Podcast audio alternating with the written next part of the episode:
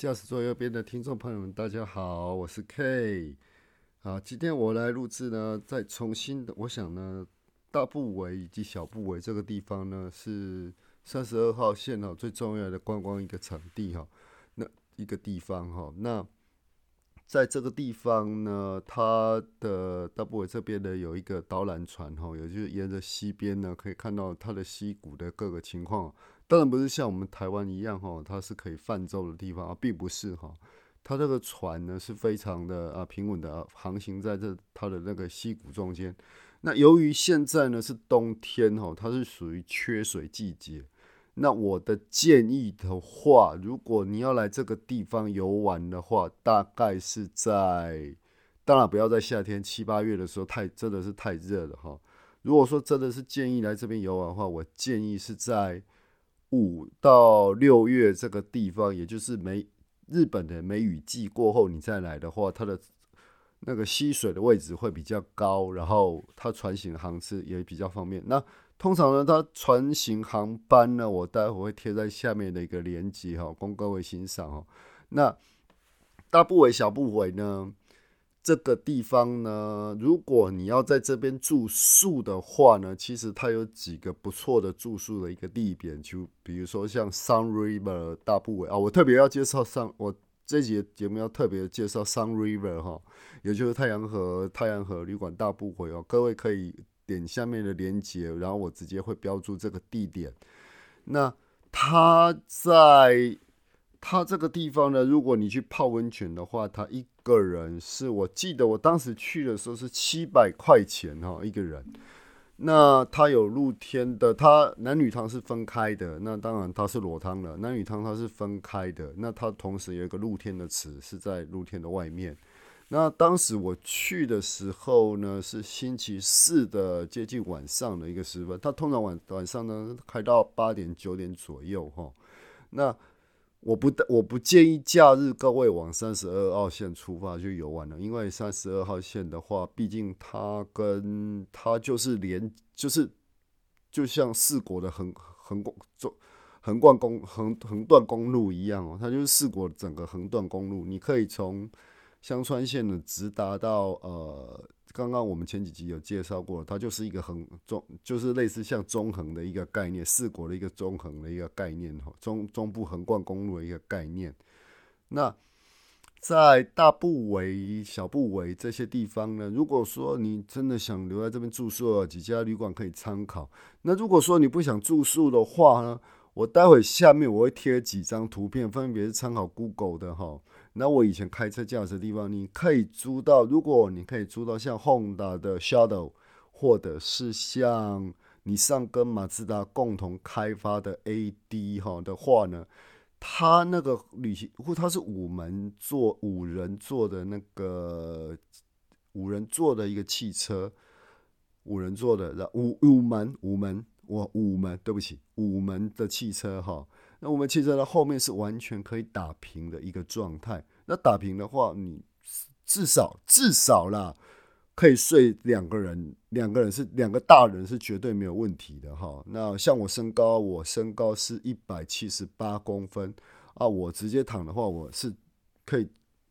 就是直直直直的躺，我不用斜一边这样躺这个样子哦。其实它的那个后座打那个平平。平衡都是非常好的，当然还有各位很多车控，我知道你自己喜欢租一些旅行车啊，或者是怎么样的。那如果说你要在这个地方住，如果说你要在这个地方过夜，你想在车上过夜就好的话，我的建议是你停在妖怪村的那个地方啊，三十二号线这边的妖怪村哦，不是过了大步围桥的那个妖怪村呢，它是叫做 Yogayashiki。啊，就是一个妖怪村的一个地方，当然这是一个建议啦。那如果说你晚上也会有肚子饿的，或者是不想肚子饿了，会有的情况的话，我另外一个建议的停车的地点是在 l o s o n 啊 l o s o n 那个地方，当然它你随时可以下车去买一些吃的。但是有一点哦，它这个地方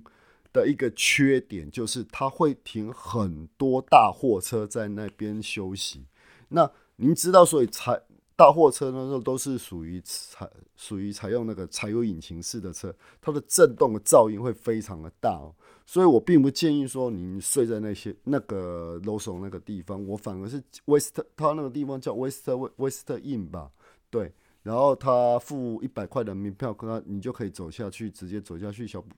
小部尾的一个溪谷然后，进行一个进行一个观光啊，亲自去触摸这些石头啊。但是我不建议说你晚上要睡觉的话睡在那里，因为很多大客车停在那里其实是很吵的哈。因为我曾经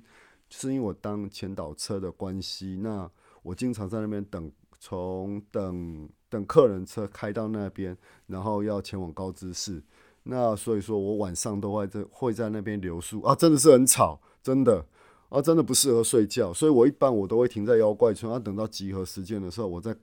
再往回开回来哈，到这个到这个楼松的地方，到指定地点，然后我们再进行呃前导车与后导车的一个工作哈。那在大部。在大部位那个 Sun River 哈，因为太阳河旅馆的地方呢，泡温泉，它是在顶楼的一个位置哈，所以说你可以从顶楼，如果说你是白天去的话，很清楚的可以看到哈，整个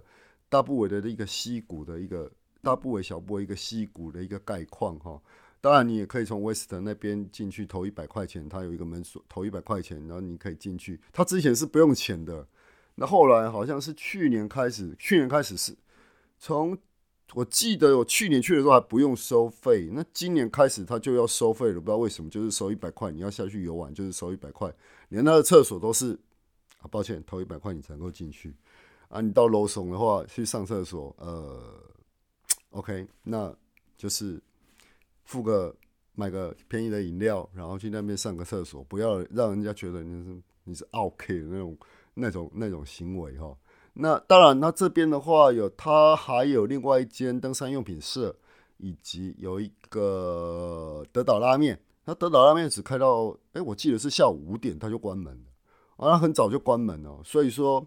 如果你真的要吃德岛拉面的话，我还是建我我有另外一个建议的地方，建议的地方，呃，他在德德岛拉面哈，这个呃就是面王。它在很多地区的话都有开设，而且它加它可以面，如果你下载它的 app 的话，它还另外再可以附赠你一碗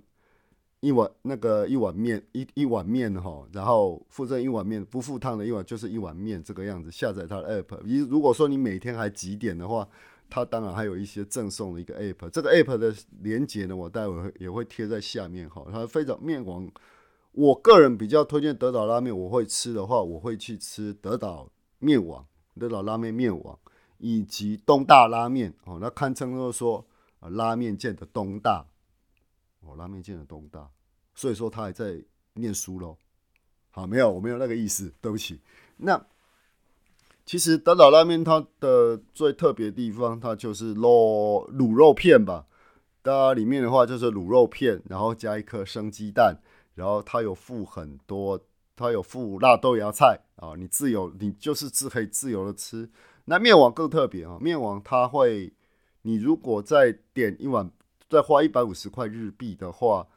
再花一百块，你的白饭呢是无限量供应的哦。特别我特别喜欢，因为日本的拉面真的是偏咸，所以我是建议拉面真的一定要配白饭。来日本的话，那当然我们在台湾人可能没有这个习惯。你可以来到日本以后呢，你试着拉面配白饭试试看，你也会有意想不到的感觉啊！这为什么拉面配白饭呢？因为就是真的是太咸，这是第一点。第二点，我在学生时代的时候，因为身上没有什么钱哦，那时候我记得拉面的时候一碗大概就五百块吧，五百块的中餐还付一碗白饭，然后蛮大碗的一碗白饭哦，是在我名古屋念书的时候的藤一番，那个藤一番我以后再介绍。那名古屋这个以后我再介绍名古屋的一个地方，我我还我